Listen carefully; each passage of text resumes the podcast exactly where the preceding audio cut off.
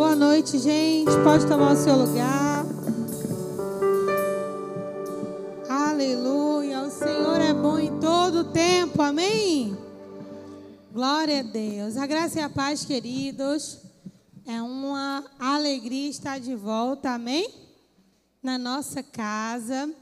E eu tenho certeza que o Senhor tem uma palavra para falar aos nossos corações.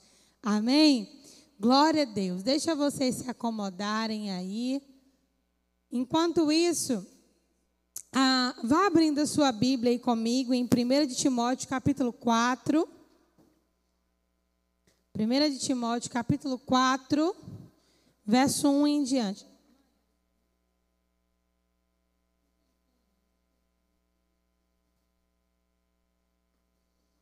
Primeira Timóteo, capítulo 4, verso 1 em diante. Antes, segure a sua Bíblia. Vamos fazer uma confissão de fé. Amém? Glória a Deus. Diga comigo assim: essa é a palavra de Deus. Eu sou o que ela diz que eu sou. Eu tenho o que ela diz que eu tenho. Eu posso o que ela diz que eu posso.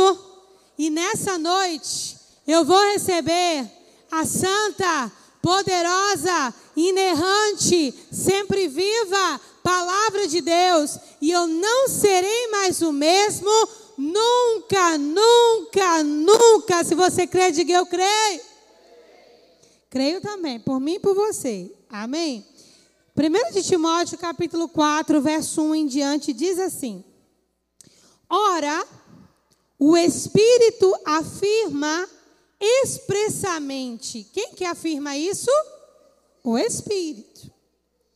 Que nos últimos tempos alguns apostatarão da fé, por obedecerem a espíritos enganadores e a ensinos de demônios, pela hipocrisia dos que falam mentiras e têm cauterizada a própria consciência, que proíbem o casamento, exigem a abstinência de alimentos que Deus criou. Obrigada, Cá. Que Deus criou para serem recebidos com ações de graças pelos fiéis e por quantos conhecem plenamente a verdade. Pois tudo que Deus criou é o que a gente? Bom. Tudo que Deus criou é bom e recebido com ações de graças, nada é recusável, porque pela palavra de Deus e pela oração é santificado. Amém? Glória a Deus. Vamos orar, gente? Pai, em nome de Jesus, nós te damos graças por mais um dia que o Senhor nos deu. Porque o Senhor, de fato, papai, tem sustentado a nossa vida, como os louvores já foram entoados aqui, o Senhor tem sido bom, fiel, justo. O Senhor tem sido o nosso auxílio, como está escrito. Se não fora o Senhor, papai, os nossos inimigos já teriam triunfado sobre a nossa cabeça. Mas o Senhor tem sustentado a nossa alma. E nós te louvamos, ó Deus, por tudo que só as tuas mãos poderiam fazer nas nossas vidas e o Senhor tem feito. O Senhor tem direcionado, o Senhor tem reconduzido, o Senhor tem apontado destino, o Senhor tem dado a direção. E nós te louvamos, papai, por tudo que o Senhor já tem realizado. Nós te louvamos também pela Sua palavra, que é vida para nós, que é luz para o nosso caminho, que é pão para o aflito, Pai, que é água para o sedento, que é farol para aquele que está perdido. Alimenta-nos com a Tua palavra nessa noite, essa é a nossa oração o nosso espírito está pronto, a nossa mente está alerta, Pai. Fala que nós queremos te ouvir, em nome de Jesus. Amém. Graças a Deus. Queridos, a gente está na série sobre os dons espirituais, os dons ministeriais e o sincretismo religioso.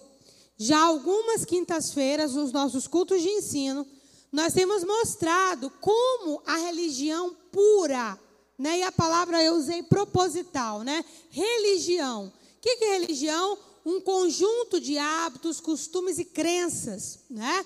De modo sistemático, isso precisa ser puro, né? A palavra de Deus ela é provada, a palavra de Deus é pura.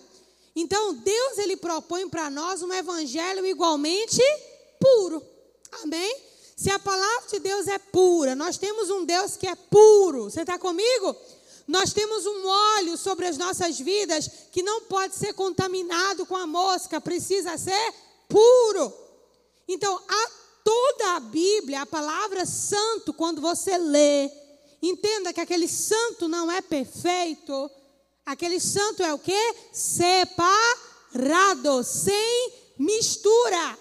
Então, quando a Bíblia diz sejam santos porque eu sou santo, é não se misturem. Está comigo?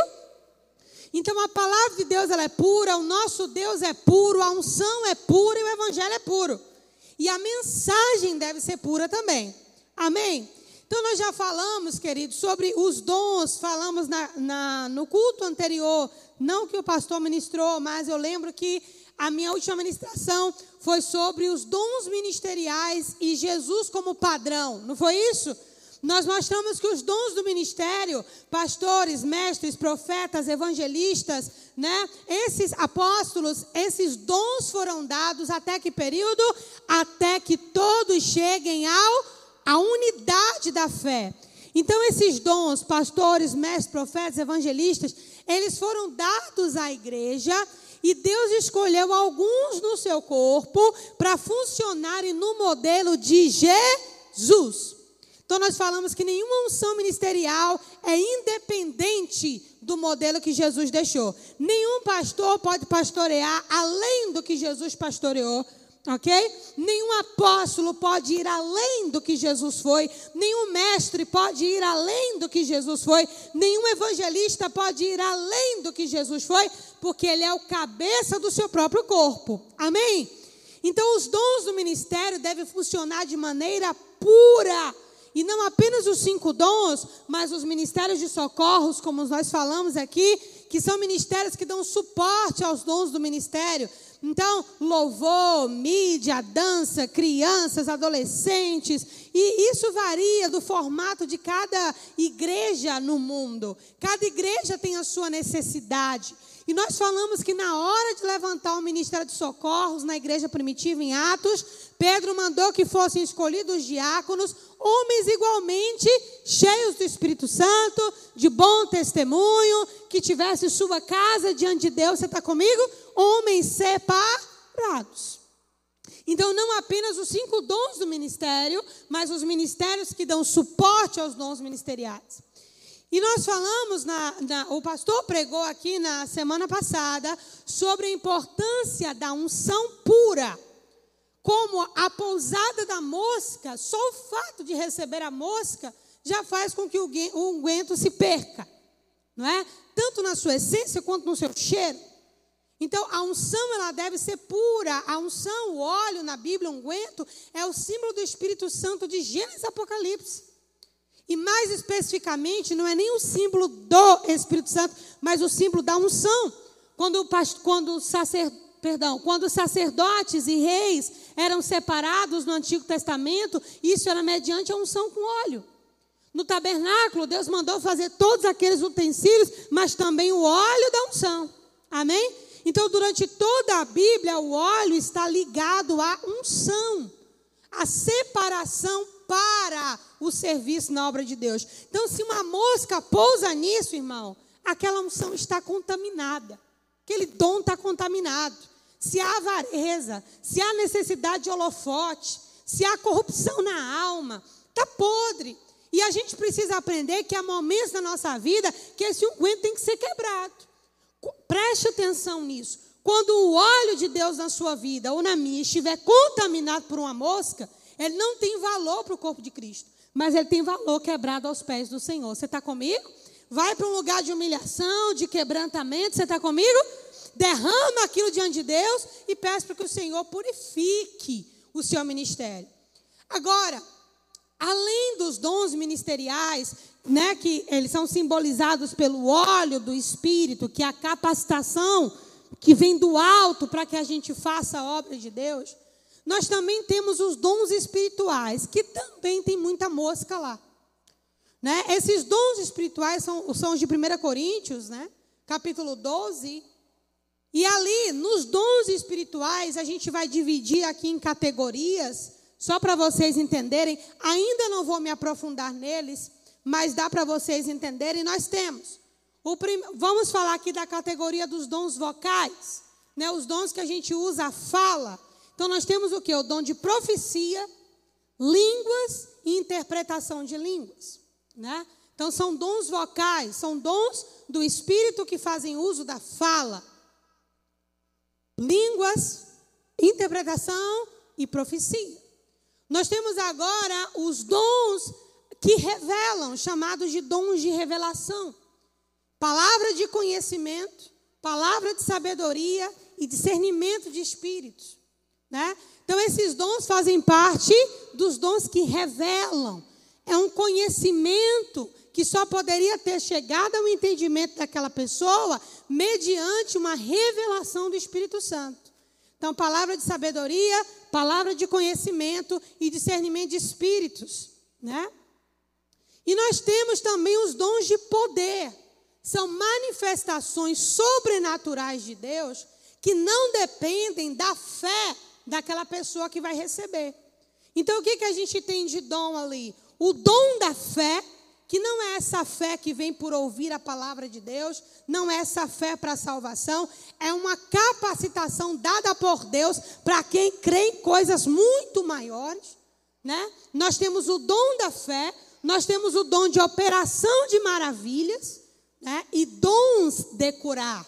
Dons de curar é o único dom no plural. Então, esses nove dons são as ferramentas de trabalho do Espírito Santo. Diga comigo, os nove dons são as ferramentas de trabalho do Espírito Santo para que a igreja seja edificada. Estão comigo até aqui? Agora, os cinco dons do ministério é o que? Uma extensão do ministério de Jesus. Ele subiu para o Pai, mas seus pés ficaram na terra. Então a gente reproduz. Eu no pastorado preciso imitar o que o meu Senhor fez. Você está comigo? É um processo de imitação somado à vocação. Nós já falamos, gente, que a vocação nos dons do ministério, elas antecedem o nascimento. Então, por exemplo, um pastor, ele já nasce pastor. Ele pode estar no candomblé, mas ele já nasce pastor. As habilidades, os talentos que Deus deu, né? Ele nasce pastor. Um mestre nasce mestre. Né? Ele, ele pode estar ensinando apenas numa escola ou numa faculdade. Mas aquela, você sabe que existem professores e professores, é ou não é verdade? Mas quem tem o dom é o dom, isso não é a faculdade que dá, é o dom. Está comigo? Então o profeta já nasce profeta. Ele já tem sensibilidade, ele tem sonhos, ele tem visões, já nasce profeta. O apóstolo já nasce apóstolo já é ousado, já é desafiado desde pequeno. Deus já equipou, né? O evangelista do mesmo modo, já nasce um evangelista comunicativo. Eu vou dar um exemplo para vocês, a minha filha, a Isa, mais nova. A Isa é uma evangelista nata. Nata. Desde pequenininha, quando chegava alguém aqui na igreja, ela dava a mãozinha e falava: Tudo bem, meu nome é Isa, sou filha dos pastores, você é novo aqui? Né? E quando a pessoa faltava no outro culto, ela voltava a sentir sua falta. Né? E muita gente permaneceu na igreja por conta de Isa. Né? Tem uma entre nós aqui que entrou um dia desolada aqui, foi um abraço da Isa que fez ela ficar. Né? Não vou falar porque senão não pode, né? Exposição. Mas a Isa é uma evangelista nata, no dom. Você está comigo? Então, o dom precede o nascimento. Jeremias 1,5, você nunca mais vai esquecer. Antes que eu te formasse no ventre da tua mãe, eu te conheci, chamei você pelo seu nome e te consagrei por profeta às nações. Jeremias não tinha pisado o pé na terra. Ele já veio para cá com um legado. Ele poderia ser um profeta da mentira, ele poderia ser um profeta de Baal, ele poderia ser um vidente qualquer, mas o Senhor chamou Jeremias e ele aceitou o chamado. Você está comigo? A mesma coisa. Você olha pessoas, vou dar um exemplo aqui para você. Isso aqui digo eu, não Deus, tá, gente? Isso aqui é uma percepção minha. Você olha para um cara como o Cazuza da vida. Um cara que tinha capacidade mesmo com as drogas e com toda a luta, você vai escutar ou prestar atenção na letra, na melodia. Era um cara que tinha uma sensibilidade para falar com a alma. Aquele cara seria um grande pastor. Curado, restaurado, teria sido um grande pastor. Você está entendendo o que eu estou falando? Agora, os nove dons espirituais não nascem com a gente. Então, ah, meu filho desde pequenininho, né? Ele já entrega profecias. O meu filho desde pequenininho já sai vendo tudo que acontece na vida das pessoas. O meu filho, não, irmão, não funciona assim. Amém? Aqui já é atuação de espíritos de engano. Amém? Isso aqui não nasce. Não, desde pequenininho eu sabia o que ia acontecer. Não, não funciona assim. Está comigo? Não funciona assim. A pessoa pode ter até uma sensibilidade. Vou dar um exemplo para vocês. Quando a minha avó, a mãe da minha mãe e da minha tia que estão aqui, quando minha avó faleceu, né, eu, eu pequenininha, 4 ou 5 anos, eu, eu acordei e falei para minha mãe: mãe, eu estou vendo o caixão da minha avó debaixo da minha cama. Agora, pastora, isso era Deus te mostrando ou era um espírito maligno te mostrando? Como eu tenho essa resposta? Vamos pensar? Ah, porque ela é filha de crente, então era Espírito Santo. Verdade ou mentira? Mentira. Mentira. Eu fui crescendo, ficando maiorzinha, ao caso da minha família, na frente de uma mata, de uma área reservada, mata do Casuzinha, no interior da Bahia. Várias vezes novinha, eu sentava na porta daquela mata e eu via o que hoje eu sei que era o desenho de Emanjá. Eu era novinha, cresci na igreja, não sabia o que era aquilo. Né? Mas hoje eu já sei que era aquele formato. Isso era Deus me mostrando ou era um espírito maligno me mostrando? Como que eu vou saber? Né? Gente, os dons, eles edificam a igreja, não edificam a nós mesmos. Põe isso na sua cabeça. Os nove dons do Espírito, para ser do Espírito Santo, tem que edificar a igreja. Amém? Isso aqui na minha vida eram leves infiltrações malignas, querendo me convidar para um outro ambiente. Você está comigo? Não era Deus? Não era Deus? Nunca foi Deus? Você está comigo? Então, por mais bonitinho que seja, ou por mais que se cumpra e aconteça, não quer dizer que é Deus. Não, se se cumpriu, foi Deus. Quem disse? O diabo cria futuro. Abra seus olhos para isso. Ok? Então não é o fato de se cumpriu foi Deus, não é assim. O crivo para você saber se um dom está fluindo pelo Espírito, edificação do corpo de Cristo. É isso que Paulo nos deixa como fundamento. Você está entendendo? O corpo precisa ser edificado, consolado ou exortado. Nenhuma dessas três coisas caberia naquelas visões que eu tinha quanto criança. Então, o que era isso, pastora? Um espírito de engano tentando, pelas bordas, me convidar para um ambiente que provavelmente, na minha linhagem, já teve gente caminhando por esse lugar. Você está comigo, gente? Vocês estão aqui? Amém. Amém. Então, os nove dons, ninguém nasce com ele. Diga comigo, dom do Espírito, ninguém nasce. O Espírito distribui a cada um como quer. E detalhe: ninguém tem posse dele. Eu posso interpretar línguas uma vez da minha vida, isso não acontecer nunca mais. O dom não é meu, é diferente da vocação. Você está entendendo o que eu estou falando? Um pastor pode morrer na mesa do bar, mas ele morre pastor. Com um bocado de bêbado ao redor dele. Com a mensagem errada na mesa errada, mas ele morre pastor. Você está entendendo o que eu estou falando? Agora, os nove dons do Espírito, nós não temos posse. Não é algo que Deus determinou de modo individual, sobre o qual você deve pisar, funcionar e levar a sua vida. Não funciona assim. Está comigo, gente? Os nove dons do Espírito, eles operam no corpo de Cristo de modo simultâneo. O Espírito distribui como quer, e o próprio, a própria Bíblia diz para um fim proveitoso. Está comigo? Para um fim proveitoso. Então, qual é o proveito de você ver um vulto? Nenhum.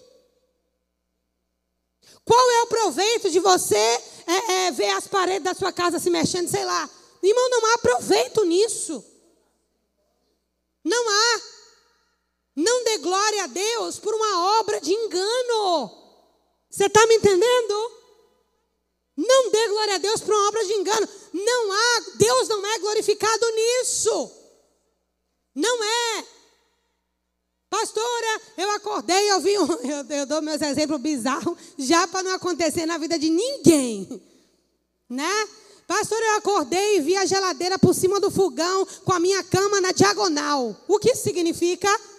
Que você tomou alguma coisa antes de dormir, meu irmão. Né? Ou um terremoto passou na sua casa, está comigo? Por que eu estou falando isso? Porque no meio da igreja, qualquer um de nós, escute, qualquer um de nós Qualquer um de nós pode ser levado por um espírito de engano momentaneamente. Qualquer um de nós. E essa é a importância dos cinco dons do ministério. Porque se você fala um trem desse com um pastor que funcione no dom, ele vai reparar esse dano, ele vai ter uma régua para isso. Você está comigo? Você falar isso para um mestre, ele vai te orientar, vai mostrar todos os sonhos da Bíblia, quem sonhou, quantas vezes sonhou, a interpretação do sonho. Ok? Para isso, os cinco dons estão. Para que o corpo de Cristo, irmão, ele se mantenha coexistindo perfeito. Aí tem o perigo dos movimentos que nós temos hoje. Pastora, tem problema fazer um culto na minha casa? Claro que não. Não, não tem. O problema é quando esse culto na minha casa é o lugar da revelação. Mas a mesma revelação não acontece na igreja. A impressão que dá é que o que acontece na minha casa não acontece na igreja, é porque na igreja deveria, pelo menos, ser julgada a profecia. E na minha casa eu vou ter autonomia. Você está entendendo o que eu estou falando? Tem algum problema ter culto nos lares, irmãos? Claro que não. Estou falando para cristãos que estão ou maduros ou caminhando para a maturidade. Vocês estão comigo? Não tem problema nenhum ter um culto no lar. Mas eu preciso sondar o meu coração. Está comigo, gente? Preciso sondar o meu coração. Porque espíritos de engano, eles não agem mostrando que são espíritos de engano. Eles agem de modo muito semelhante à verdade. Para você discernir, é no corpo que discerne. Amém? É no corpo. Vamos dar um exemplo aqui, ó. Há um tempo atrás apareceu alguém aqui na igreja nos oferecendo, fazendo uma certa proposta. Eu não fiquei, eu nem quis ouvir a proposta, porque na hora que eu olhei para a pessoa, me acendeu um farol vermelho no espírito. Falei, é, é, não é de Deus. Nada que ele fale é de Deus. Nada. Isso significa que a minha voz é a suprema? Não. O tempo foi passando. Porque espíritos de engano são pacientes. Eles ganham, eles ganham a confiança. Ok? Eles ganham a confiança. Eles ganham espaço. Eles se mostram solícitos. Satanás sabe trabalhar, irmão. Satanás sabe trabalhar. Mas não tinha uma vez que essa pessoa entrasse aqui na igreja, que me olhasse no olho e me cumprimentasse. Falava com todo mundo, menos comigo. Tivemos uma reunião, ele fez a proposta dele. Alguns irmãos, visando o bem da igreja, acharam a proposta viável. Outros achavam inviável para o momento. E eu não era nem no grupo do inviável financeiro e nem no grupo dos da fé que vamos trabalhar para ter. Eu era o nada que ele fale é de Deus. Eu não era nem de um lado nem do outro. Eu era. O problema não é a proposta, o problema é essa pessoa. Você está comigo? Resistimos, irmãos. Resistimos. E se mostrou ao longo do tempo que, de fato, aquele discernimento era um discernimento de Deus. Amém?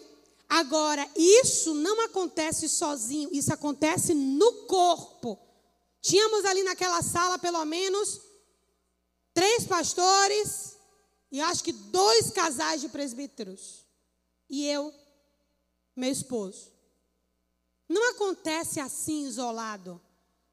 Aprenda, nenhum dom você fica na sua casa esperando as pessoas irem para você orar por elas e saber do futuro delas. Dons não, não funciona de modo isolado, funciona no corpo. Da mesma maneira que alguém que tem um dom de discernimento de espíritos pode estar sentado aí, me ouvindo pregar, e suponhamos que eu estivesse aqui com minha vida toda esbagaçada. Enquanto eu estivesse pregando, essa pessoa que estava no dom do discernimento de espíritos, ela entender, tem alguma coisa errada com aquela pastora ali. No meu espírito. Então eu vou orar por ela. Se aquele discernimento insiste, ora um pouco mais. Se aquele discernimento insiste, Senhor, é para falar, é para ir até ela, é para ficar quieto, é para fazer o quê? Você está entendendo o que eu estou falando? Não é só quem está aqui em cima, é quem está aí também. Isso dá segurança para o corpo de Cristo. Vocês estão me entendendo? Pronto, essa foi a introdução. Agora vamos entrar na palavra. vamos lá, gente. No verso 1 de 1 Timóteo 4, ele começa dizendo assim: Ora, o Espírito afirma expressamente. Quem que está afirmando isso? O Espírito Santo. O curioso, presta atenção que na Bíblia não tem letra inútil nem palavra desnecessária. O curioso é que Jesus falou algo assim: quando ele vier o Consolador, se referindo ao Espírito Santo, ele não falará de si mesmo. Ou seja, o Espírito Santo não teria nenhuma nova mensagem. Ele não falará de si mesmo. Antes vos lembrará acerca de tudo quanto tenho ensinado e dito a vocês. Então, qual foi o papel do Espírito Santo verbalizado por Jesus? Alguém que nos lembraria do que Jesus fez e do que Jesus ensinou. Qual foi o outro momento que Jesus falou que o Espírito Santo ia fazer? Quando ele disse: Ele vai batizar vocês com fogo e com poder. Jesus falando também sobre o Espírito Santo. Mas esse aqui é o único momento em todo o Novo Testamento em que há uma fala global do Espírito Santo. O que é uma fala global? não era uma palavra profética pontual para alguém. Não era algo que estava acontecendo num ambiente restrito. Em todo o Novo Testamento, a única fala global é essa fala aqui. E Paulo está dizendo, o Espírito expressamente diz. É como se ele dissesse, ele está falando de modo claro. É como se fosse a única mensagem do Espírito Santo para a igreja de modo global. E essa mensagem dizia o quê? Que nos últimos dias alguns apostatarão da fé. Mediante a quê? Eles vão dar ouvidos a espíritos de engano. O que, que o Espírito Santo está deixando de recado para nós? A única arma do diabo nessa era da igreja é o engano. Ele tentou impedir Jesus nascer, deu certo? Não tentou achar que Jesus ficaria morto, não ressuscitaria. Tentou matar Jesus e achou que tudo ia estar acabado. Deu certo? Não. Jesus ressuscitou. Jesus ressuscita e vence a morte. O que, que sobra para o diabo fazer? Nada. Não pode impedir de nascer, não pode impedir de ressuscitar, a única arma, e já está escrito: nada podemos contra a verdade, senão pela verdade. Qual é a arma que o diabo tem? A única: enganar. Porque o que Jesus fez naquela cruz, diga comigo, é fato, irrevogável, está consumado, nada vai mudar. Você está comigo? Então a única arma do nosso adversário é o engano impedir que as pessoas se aproximem da verdade. E para aquelas que se aproximam, enganar. É a única arma que o diabo tem. É por essa razão que muitos de nós já fomos levados no papo dele e não percebemos. Mas a Bíblia, como ela é a referência de Deus para nós, inclusive, irmão, se você for presentear alguém com a Bíblia, compre uma nova. Mas a sua vá guardando aí, que algumas versões já estão saindo sem alguns textos, amém? Então vá guardando, estocando suas Bíblias antigas aí, amém? Porque algumas já estão vindo sem alguns textos. Como a palavra de Deus é vida para nós, Paulo já deixou o mapa de como esse espírito de engano vai agir. E ele está dizendo: olha, eu vou dizer uma coisa para vocês: tem dois grupos aqui, leia com atenção. O Espírito expressamente diz que nos últimos tempos, alguns, é um grupo, apostatarão da fé. O que, que eles vão fazer? Apostatar da fé. Mas o que levou eles a fazerem isso? Obedeceram a espíritos enganadores e a ensino de demônios. Por isso, apostataram. Agora tem um outro grupo. Pela hipocrisia dos que falam mentiras, que têm cauterizado a própria consciência, que proíbem o casamento, exigem a abstinência de alimentos que Deus criou para serem consumidos. Paulo está dividindo em dois grupos aqui, Timóteo, fique atento. Timóteo era um jovem pastor. Vai aparecer para você dois grupos de pessoas: mestres, que vão ensinar doutrinas de demônios. E para você identificar, Timóteo, o que é uma doutrina de demônio, primeira coisa, veja o que eles falam sobre casamento. Diga glória a Deus. Amém? Veja o que eles falam sobre casamento. Porque essa doutrina de demônios, a palavra aqui é proibir. Mas essa palavra no grego, embora fique proibir também, mas seria como negar a eficácia. Negar que funcione ou negar a necessidade. Não seria necessariamente você não vai casar mais. Está entendendo o que eu estou falando? Mas negar a eficácia do casamento. Veja qual que é o ensino dele sobre casamento. Vou dar uma dica para você. Você começar a provar uma doutrina para saber se essa doutrina é de Deus ou de demônios. O que essa doutrina diz sobre família e sobre casamento? Se não for no padrão da Bíblia radical como ela é, fuja. Diga comigo, porque já tem mosca, eu não aguento. Amém? E vocês já aprenderam que um pouquinho de fermento leveda toda massa. E uma mosquinha só já tornou inútil o perfume. Abriu precedente, banalizou o divórcio, não é? Empoderou a relação sexual dentro do casamento como se isso fosse tudo. É uma benção, mas a Bíblia também ensina como isso tem que ser. O valor espiritual do sexo. Então você vai perceber como que lida com o casamento. Não é? É no modelo como Cristo morreu pela igreja, é no modelo de como a igreja deve honrar ao seu Senhor até que a morte o separe.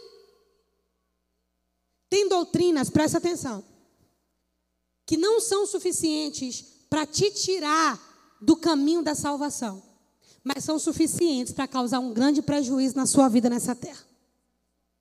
Você está entendendo o que eu estou falando? Elas podem não te tirar do caminho da salvação, mas traz um prejuízo para a sua vida aqui na terra. Prejuízo grande. Então Paulo está ensinando a Timóteo, Timóteo, como que você vai captar a fala de um espírito de engano? Geralmente o cara é ou solteiro, ou divorciado, ou está no segundo, terceiro ou quarto casamento. Nem preciso tecer comentários sobre nada. Amém? Doutrinas de demônios. Pastor, o coração dessa pessoa é sincero, não duvido que seja. Pastor, essa pessoa ama Jesus, não duvido que ame. O que não significa que essa pessoa já não foi enganada. Você está entendendo? Não estamos julgando a pessoa, estamos julgando a doutrina. Quem está entendendo, diga amém. Está comigo? Julgando a doutrina. A doutrina é o fundamento sobre o qual aquela pessoa crê. E o fundamento sobre o qual aquela pessoa crê, ela vai edificar a sua fé. Você está comigo, gente?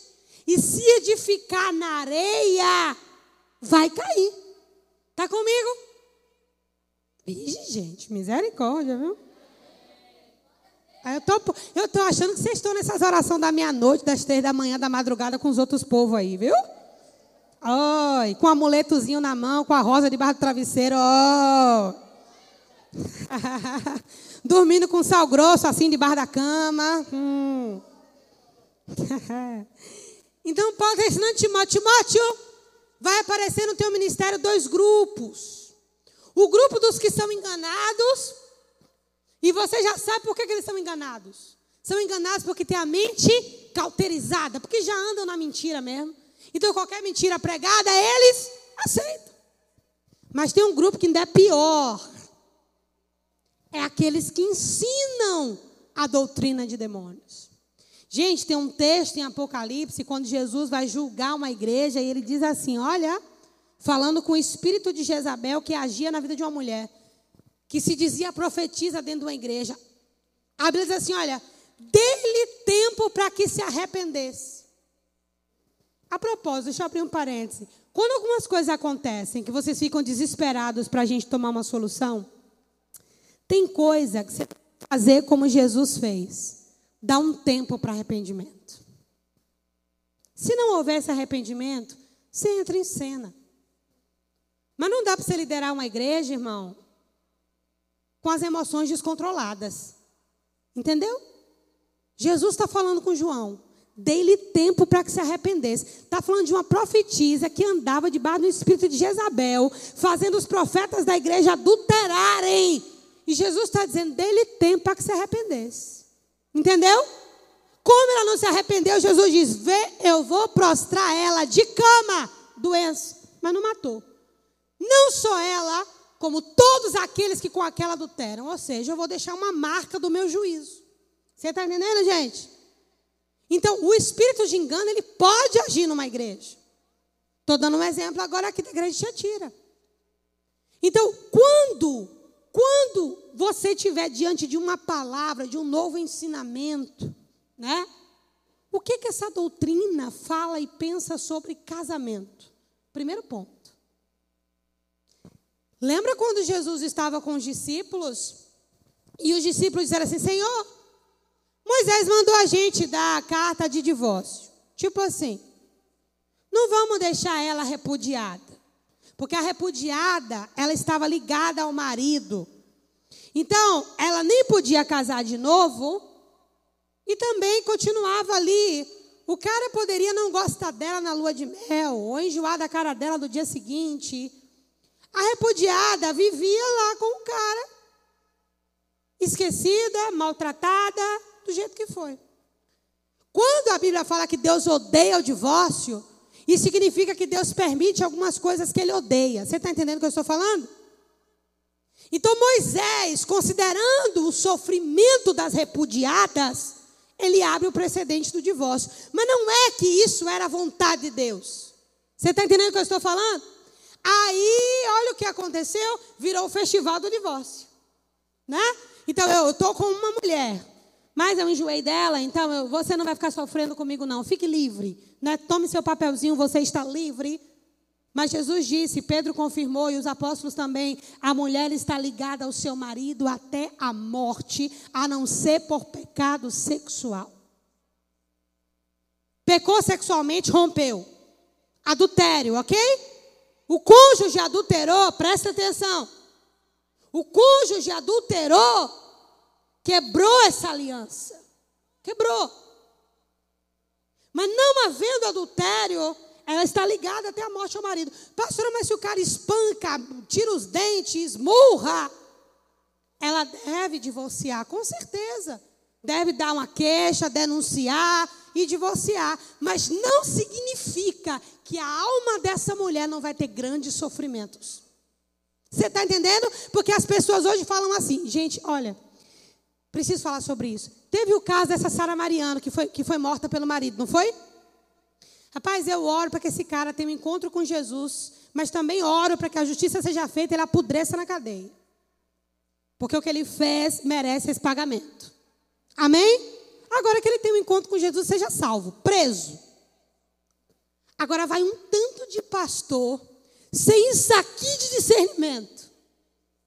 Aí começa a postar no Instagram. Hoje, gente, até alguns pastores maduros. Olha, não sofra no seu casamento, né? Porque a partir de agora, preste atenção, você quer ter o fim da Sara Mariano? Então vai lá, querida, vai lá e dê sua queixa mesmo. Porque senão você vai morrer como ela morreu. Para não pregar isso sem sustentação, eu fui assistir alguns depoimentos do caso dela. Primeiro, casou em desonra. A mãe e os pais não abençoaram aquele casamento. Não estou justificando, você está entendendo? Mas as coisas não acontecem assim. Não, irmãos. O mundo espiritual tem princípios espirituais. E ainda que algumas medidas precisem ser tomadas, não faça propaganda disso como se isso fosse a vontade de Deus. Diga amém, porque é isso. Não faça propaganda de divórcio, porque isso não é a vontade de Deus. Eu lido com pessoas divorciadas e eu sei o que é a alma de um divorciado. Não faça propaganda disso para não ter o mesmo fim da Sara Mariana. Para não ter o fim da Sara Mariana, era melhor ter escolhido alguém melhor antes de casar. Voltando. Então, Paulo, eu estou falando isso porque quando um pastor faz uma publicação dessa, uma série de mulheres que levou um grito do marido, está na Maria da Penha. Você está comigo? Irmão, eu sou mulher. Igor tem uns músculos fortes. Amém? Mas glória a Deus, irmão, que a mão de Deus está aqui. A mão de Deus está sobre nós. Mas é muita poesia eu não estou falando de um cárcere privado. Eu não estou falando de coisas nesse nível. Mas quantos casais vivem se esmurrando? Eu não devia falar isso. Mas eu preciso. A mulher vai lá, zunha o marido, dá de murro. E o cara não pode fazer nada. Porque se ele fizer, tem a Maria da Penha, mas não tem o José do Penho. Para você saber, eu estou falando a nível de propaganda. Você está entendendo o que eu estou falando? A nível de propaganda. Quando se fala Maria da Penha, só tem o símbolo do feminismo. Não tem nenhum João do Penho lá. Então presta atenção com o que você publica. Presta atenção com o que. Se você não sabe comentar, não comente. A Bíblia diz como maçã de ouro e salva de prata, é a palavra dita no seu tempo. E diz que até o burro, quando cala a boca, se passa por sábio. Diga uma esperança para mim. Muito obrigada. Ô, oh, gente, onde foi que eu estava? Sim. A doutrina de demônios começa onde? Desmerecendo o lugar da família. Que oração. Desmerece. Nove quanto? Ah, dá um pouquinho. Né? Dez minutos vocês me dão para eu concluir? Então, como que eu conheço uma falsa doutrina? Pelo modo como essa doutrina lida com família. Vamos repetir isso? Como é que eu conheço uma falsa doutrina? Amém. Vocês receberam pelo Espírito. Caminhando. Exigem abstinência de alimentos que Deus criou para serem recebidos com ações de graça. Presta atenção aqui. Essa doutrina de se abster dos alimentos, no contexto de Timóteo, tem a ver com o judaísmo. Por conta dos gentios se converterem e eles comerem alguns animais que os gentios não comiam, que os judeus não comiam. Então, ficou um parecer no primeiro concílio de Jerusalém que serviu para toda a igreja quando um gentil se converte, nós que não somos judeus, o que, que deve acontecer com a gente? Se abster da prostituição, da carne sufocada, da comida com sangue e da idolatria. Isso ficou definido no primeiro concílio da igreja em Jerusalém. Quando os, quando os gentios se converteram e Paulo e Barnabé vão até Pedro para saber o que fazer com os gentios. Eles circuncidam ou não circuncidam? Guarda o sábado ou não guarda o sábado? O que, que eles vão fazer? Aí Pedro diz: pareceu bem a nós e ao Espírito Santo. Não impor a esses irmãos, esses irmãos somos nós, que somos, não somos judeus. Não impor a esses irmãos nada além do que? Que se abstenham da prostituição, da idolatria, da carne sufocada e do sangue. Pronto. Agora, quando, no contexto de Timóteo, quando Paulo está falando aqueles que se abstêm de alimentos, é uma doutrina, porque fazia parte de um componente da fala dos judaizantes. Os judaizantes não eram os judeus, eram aqueles que queriam desconverter os judeus convertidos. Então, você recebe Jesus como seu Salvador, mas você guarda o sábado, você faz todas as festas de Israel, seu filho tem que circuncidar e você tem que obedecer toda a lei de Moisés. Mas você recebe Jesus. Entendeu o que eu estou falando? Judaizantes. Então, Paulo, principalmente na igreja da Galácia, se você ler Gálatas, você vai ver Paulo exaustivamente falando com os irmãos sobre isso. Ele falou: como é que vocês começam pelo Espírito e vocês terminam pela carne? Por quê? Eles se convertem mediante uma ação do Espírito Santo, que é quem convence o homem do pecado, da justiça do juízo, e no decorrer da caminhada estão fazendo todos aqueles rituais do judaísmo, como se o sacrifício de Jesus não fosse necessário. O autor dos Hebreus explicou que aquelas coisas eram sombra disso aqui, que em Jesus é uma realidade. A velha aliança é uma sombra da nova aliança. Jesus consumou.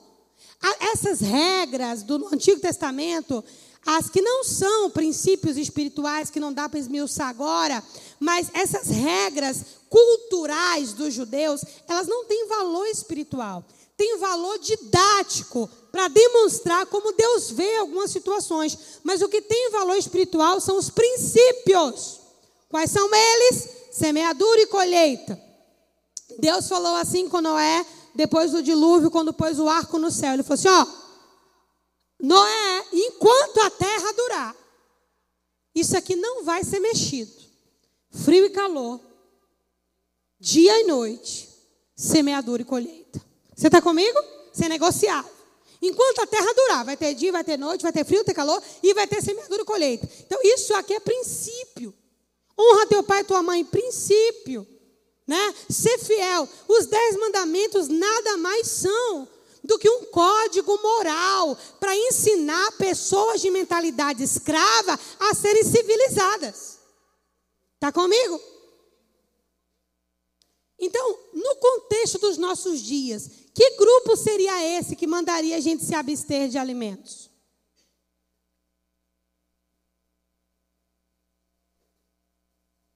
Humanismo.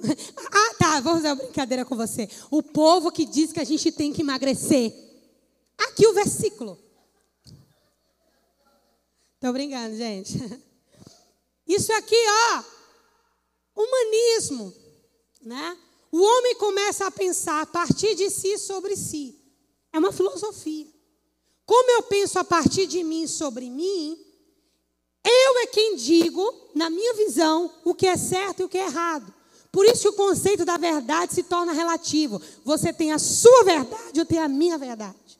Aí quando vocês estão lá vendo o Big Brother, você vê os brothers dizendo: Eu tenho a minha verdade, o outro, eu tenho a sua verdade.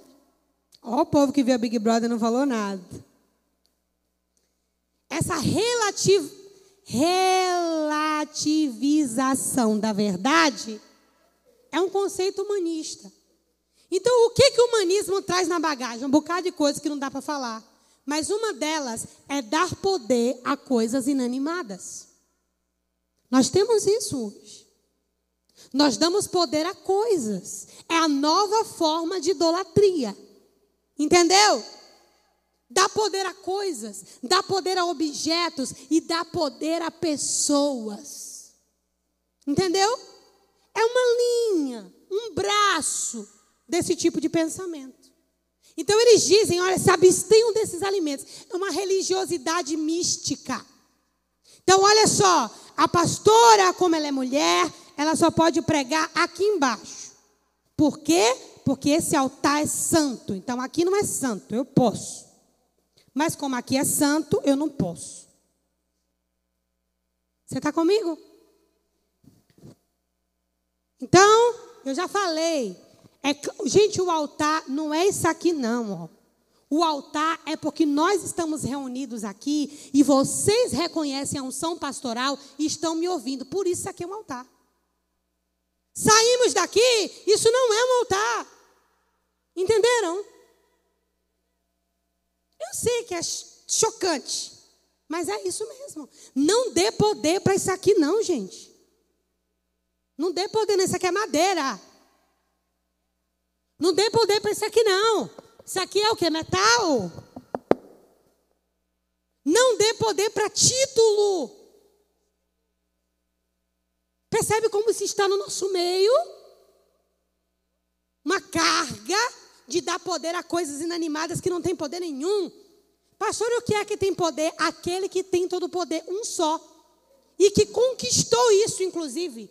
Por isso Deus o exaltou soberanamente e lhe deu um nome que é sobre todo nome, diante de quem todo joelho se dobrará e toda língua confessará que Ele é o Senhor. O nome dele é Jesus Cristo. Fora dele não há poder em nada. Ah, mas se pastor não abençoar, que eu vou ali comprar um perfume no shopping, o perfume vai ser amaldiçoado. Mas se você ficar esperando o meu WhatsApp para abençoar o seu perfume, chega 2040 e você está esperando o WhatsApp do perfume. Pelo amor de Deus, gente. Percebe? O povo sai do bezerro de ouro, mas tem a necessidade de idolatrar pessoas. Entende o que eu estou falando? Uma opinião pastoral é válida? É. Mas a opinião pastoral, que deve ser uma regra, é aqui dentro. Fora daqui, eu posso opinar. Você acata se quiser. Amém? E vale ressaltar, eu também posso estar errada. Porque as pessoas endeusam, não. Se é um pastor, tudo que ele fala é certinho o tempo todo. É claro que um pastor deve fazer o máximo para acertar. Amém? E quando não souber o que falar, cala a boca. Isso passa sabedoria. É sabedoria. Amém? Agora, não adianta você divinizar pessoas. Para com isso. Para com isso. Então, a gente agora não proíbe os alimentos. Não proíbe os alimentos, mas cria um bocado de outras regras. Um bocado de outras regras. A Bíblia tem regras? Tem mas aquelas que são princípios espirituais. Amém? Pastor, e o que é a nível de costume? O que é a nível de costume não tem valor espiritual, mas tem valor cultural. Amém? Por exemplo, aqui na igreja, essa ordem do culto, que é o louvor, as crianças, a oferta, a palavra e encerra o culto. Tem que ser assim? Tem algum versículo na Bíblia dizendo que é assim? Mas culturalmente, a gente se organizou dessa forma, desde a reforma protestante. Entende o que eu estou falando? Mas se a gente quiser começar o culto pela palavra, depois as ofertas, depois o louvor, tem algum problema com isso? Não. Qual é o modelo bíblico, pastora? Quando vocês se reunirem, cada um de vocês tenha. Um tem salmo, outro tem doutrina, outro tem uma palavra de conforto e todos são edificados. Esse é o modelo bíblico. Agora, o fato de ser costume é pecado, não é cultural. Quando é que se torna pecado? Quando eu digo que Deus me disse que tem que ser assim. Entendeu? Aí, aí você já cruzou uma linha. E outra, para com esse negócio de Deus me disse. Só diga isso, irmão, quando realmente Deus te disser. Amém? Só, realmente. Deus me disse, Deus me falou, Deus me disse, Deus me falou. Né? Seria melhor você dizer assim: eu tenho uma inclinação no meu coração. Entende o que eu estou falando? Eu penso que talvez esse seja o caminho. Vou até abrir um parêntese aqui. Talvez esteja no nosso meio pessoas que têm esse chamado no ofício profético. Os profetas são os que mais erram nisso aqui. E muitos até têm um chamado, mas já não têm mais reputação. Qual que é o problema de um profeta sem reputação? Porque quando ele amadurece, devido a tantas besteiras que ele fez, ele não tem mais crédito para ser ouvido. Você está comigo? Então, enquanto é dia, põe a mão na boca. Suponhamos que eu tenha aqui uma palavra profética para Mateus. E de fato, seja até Deus. Vamos criar uma profecia aqui. Né, na, na profecia das minhas criações, Catherine vai engravidar de gêmeos. Aí, na profecia da minha criação, suponhamos que de fato foi Deus que me falou isso, ok? Suponhamos que de fato foi Deus que me falou. Eu tenho essa convicção no meu coração. Não foi porque eu sonhei, não. É porque há uma testificação. Irmão, sonho não quer dizer que foi Deus que falou. Sonho é depósito de lixo da alma. Amém? Nós temos um cérebro que é um HD limitado, igual ao seu celular. Quando não cabe mais, ele precisa descartar e ser seletivo entre o que fica e o que sai. Amém? Você não tem que apagar as fotos quando seu celular está com a memória cheia. Pronto, isso é você sonhando. É o seu cérebro de madrugada apagando as fotos. Entendeu? E não apenas apagando as fotos, mas liberando pensamentos, conexões, né? intuições. Não quer dizer que é Deus falando. Deus fala para o sonho, pastora? Fala. Claro que fala. Mas não é, não é que todo sonho é Deus falando. Mas suponhamos que Deus falou claramente comigo que Catherine vai engravidar de gêmeos. Olha a diferença. Catherine e Mateus, fiquem de pé. Agora. Para não perder a bênção. Não está vendo um anjo aqui, não. Entendeu? Filha, não mandei sentar, não. Já perdeu a bênção. Ó. A pouca fé. Né? Observa. Vocês estão entendendo o que eu estou falando? Olha, eu, diz o Senhor, que você, Catherine, vai ser mãe de gêmeos. Suponhamos que tudo que Catherine não queria na vida era gêmeos. Você concorda? A coitada já sai da igreja atribulada. Já não deixa Mateus tocar nem no cabelo dela. Para evitar da profecia se cumprir. Né? Pode sentar, meus filhos. Partindo do pressuposto de que foi Deus. Irmãos, Deus me deu a mensagem. A performance tem a ver com a minha construção cultural. Os meus pastores prediletos do YouTube. Você está entendendo o que eu estou falando? A construção disso é cultural. Agora, uma maneira madura de fazer isso. Primeiro, não seria no púlpito. A menos que seja algo expresso de Deus. Mas suponhamos que a gente senta ali no final do culto e fala, Catherine, Mateus, é o seguinte.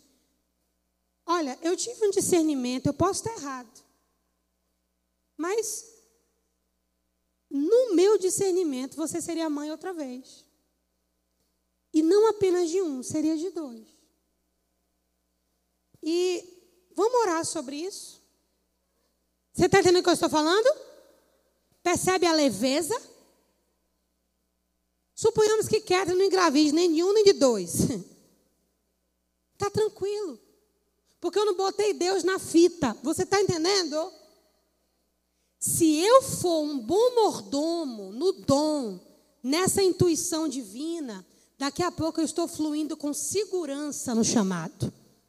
Quem está entendendo, diga amém. Se você for um bom mordomo, no dom, com sabedoria, daqui a pouco você está fluindo com segurança. Não precisa dizer, quieto e Mateus, fique de pé. Tivesse grado, já perdi o menino do susto. Né? Mas há uma segurança para dar a palavra. Por quê?